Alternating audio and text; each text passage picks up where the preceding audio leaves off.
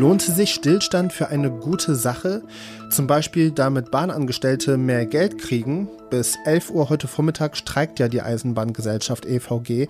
Sprich, heute früh fahren fast keine Bahnen. Und was eigentlich mit dem Klima? Lohnt es sich dafür im Stau zu stehen, wenn AktivistInnen die Fahrbahn blockieren? Die letzte Generation hat unbegrenzte Proteste in Berlin angekündigt. Ob solche Protestaktionen eigentlich die Justiz in Deutschland überlasten, das besprechen wir gleich. Außerdem rekonstruieren wir, wie die Kategorie Nationalität eigentlich in die Kriminalstatistik der Polizei gelangt ist. Das alles gibt's bei Was jetzt, dem Nachrichtenpodcast von Zeit Online. Es ist Freitag, der 21. April. Mein Name ist Roland Judin und bevor die Nachrichten Sie jetzt auf den neuesten Stand bringen, hätte ich beinahe noch das Allerwichtigste vergessen. Einen wunderschönen guten Morgen wünsche ich Ihnen. Die Kontaktgruppe zur Verteidigung der Ukraine trifft sich heute zum vierten Mal auf der US Airbase Rammstein in Rheinland-Pfalz. Vertreterinnen und Vertreter aus etwa 40 Ländern beraten dabei über weitere Rüstungshilfe für die Ukraine. Besonders dringend benötigt die Ukraine gerade Munition. Der ukrainische Präsident Volodymyr Zelensky hat vorher gesagt, dass er von dem Treffen, Zitat, solide Entscheidungen erwarte die den Perspektiven auf dem Schlachtfeld gerecht werden. Zitat Ende. An den Flughäfen Düsseldorf, Hamburg und Köln-Bonn wurde bereits gestern gestreikt. Heute weitet sich nun der Streik auch auf den Flughafen Stuttgart aus. Reisende müssen sich an diesen Orten auf Verzögerungen und Flugausfälle einstellen. Die Gewerkschaft Verdi hat erneut zum Streik aufgerufen. Streiken sollen Beschäftigte im Luftsicherheitsbereich, die in der Fluggastkontrolle, der Personal- und Warenkontrolle und in den Servicebereichen tätig sind. Verdi verhandelt seit Jahren mit dem Bundesverband der Luftsicherheitsunternehmen für Zeitzuschläge für Nacht-, Samstags-, Sonntags- und Feiertagsarbeit. Redaktionsschluss für diesen Podcast ist 5 Uhr. Werbung. Wie geht es weiter mit der Europäischen Union? Präsidentschaftswahlen in den USA, EU-Parlamentswahlen, geopolitische Krisen und wirtschaftliche Schwierigkeiten. Wir suchen Lösungen für diese Herausforderungen. Am 19. und 20. März auf der digitalen Europakonferenz von Handelsblatt, Die Zeit, Tagesspiegel und Wirtschaftswoche. Über die Zukunft Europas sprechen wir mit Bundeskanzler Olaf Scholz, Wirtschaftsminister Robert Habeck und vielen mehr. Kostenlose Anmeldung unter europe20xx.de.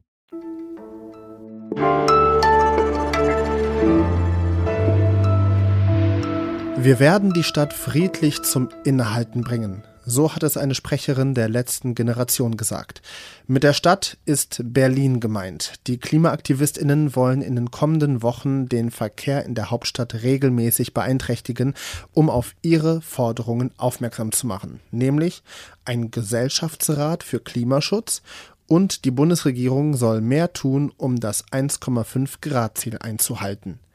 Die Aktionen der letzten Generation bewirken aber erstmal Anzeigen und Verfahren.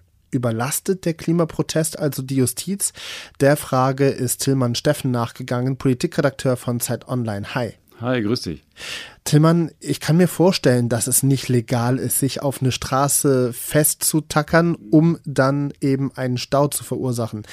Aber was für Delikte kommen da ganz genau zusammen eigentlich? Im Wesentlichen sind es drei. Also ähm, wer Autofahrer am Weiterfahren hindert, der begeht eben Nötigung im Straßenverkehr. Das ist so ein Ermittlungspunkt. Ähm, das zweite ist eben auch, wer sich festklebt auf einer Straße und dann auf Aufforderung nicht weggehen kann, der leistet eben Widerstand gegen Vollstreckungsbeamte. Ähm, und ein dritter Punkt ist einfach immer noch der Verstöße einfach gegen das Versammlungsfreiheitsgesetz. Äh, die Polizei sagt dann, ihr könnt euch versammeln, ja, aber eben nicht hier auf der Kreuzung, geht bitte zur Seite. Äh, begebt euch dahin und äh, das ist dann der dritte Punkt, wegen dem oft ermittelt wird. Du hast jetzt ganz viel zu Zahlen recherchiert aus verschiedensten Regionen Deutschlands.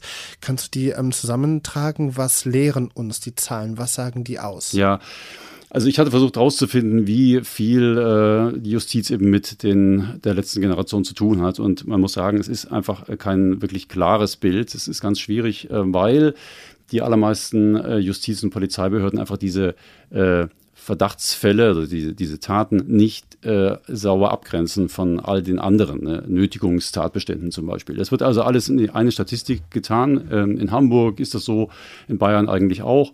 Es zeichnet sich in, in, in Berlin, kriegt man es etwas konkreter. Dort haben sich die Zahlen im letzten Herbst Richtung Dezember von ähm, auf 2400 verdoppelt, die polizeilichen Ermittlungsverfahren. Und äh, von Januar bis April sind dann nochmal 250 dazugekommen. Das zeigt einfach die große, die Zeit der vielen Aktionen war im vergangenen Herbst Richtung Winter und jetzt zum Jahresbeginn war es relativ ruhig. Ähnlich wird es auch aus Bayern gesagt, aber es ist eben dort nicht klar in der Statistik belegt.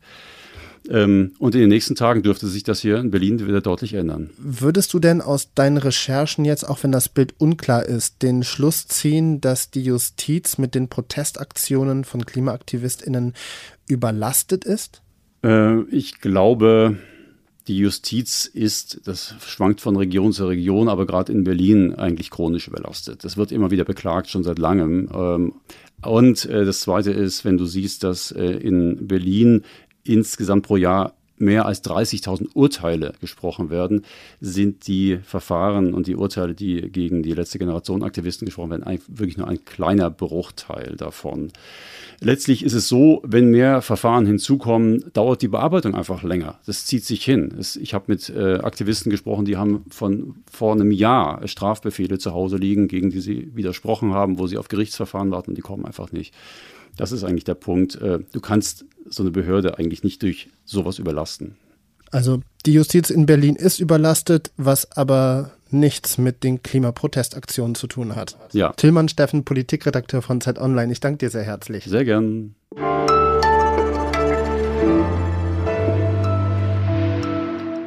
Und sonst so? Eid Mubarak oder auch Bayramin Mübarek Olsun. Seit gestern ist Ramadan vorbei und das heißt, für die rund viereinhalb Millionen Musliminnen in Deutschland startet heute das Zuckerfest beziehungsweise das Fest des Fastenbrechens. Ähnlich wie bei Weihnachten kommen zum Fest die Familien zusammen. Es werden Geschenke ausgetauscht, man vermeidet heikle Themen, futtert enorm viel umschifft weiterhin jeden potenziellen Konfliktherd und guckt am Ende eine Serie oder einen Film.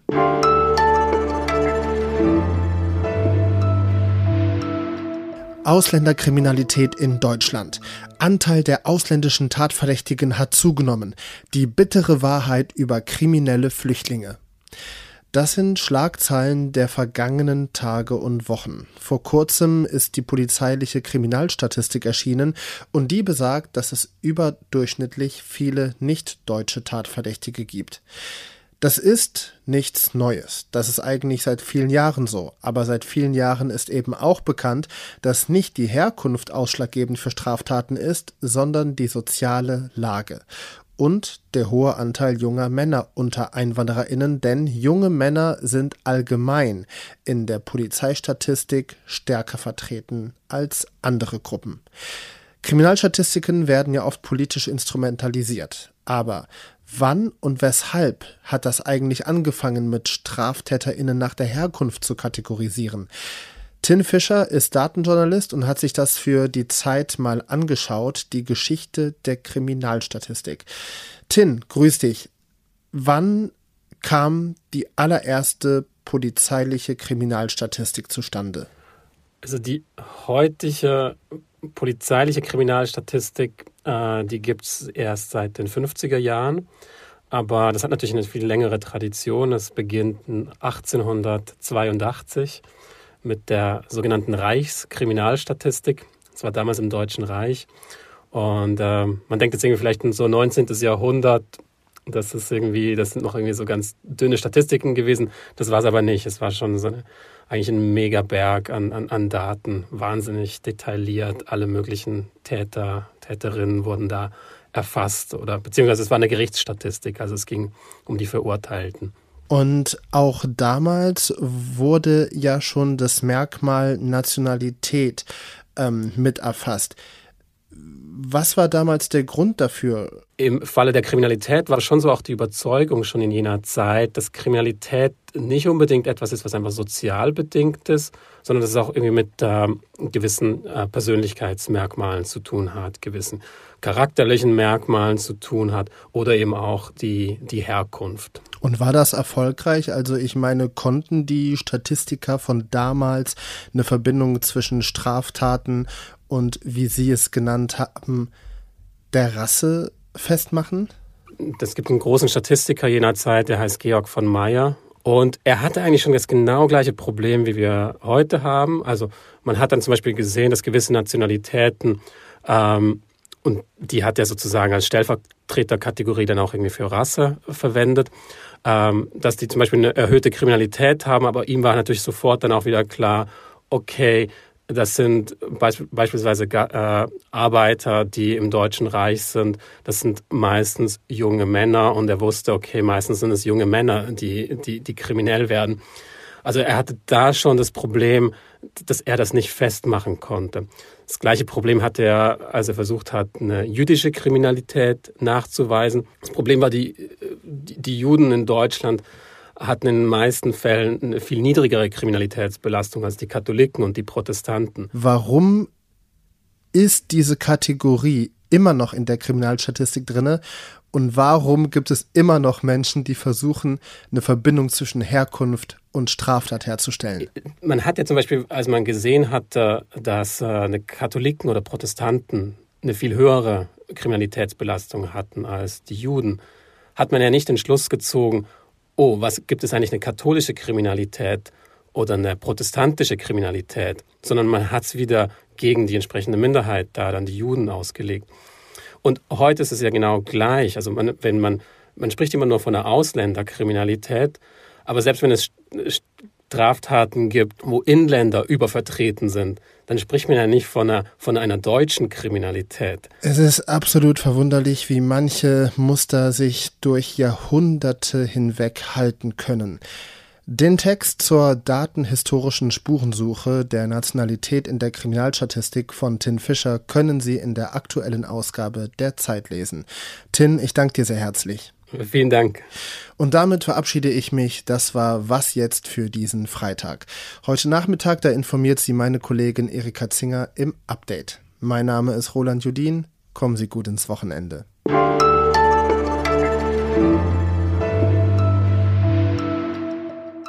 Also man, man hat immer diese Kategorie und egal, was in dieser Kategorie passiert, man legt es immer gegen die entsprechende Minderheit aus und versucht natürlich auch dann die entsprechende, im Gegend, also im Gegenzug natürlich jetzt halt hier die deutsche, in Anführungszeichen, Mehrheit, äh, versucht man natürlich auch dadurch irgendwie moralisch hervorzuheben. Also weil wenn die immer besser abschneiden in, in diesem seltsamen Wettbewerb, äh, erhöht es natürlich auch so den eigenen moralischen Status. Und ich glaube, das hat immer eine sehr, sehr große Rolle gespielt.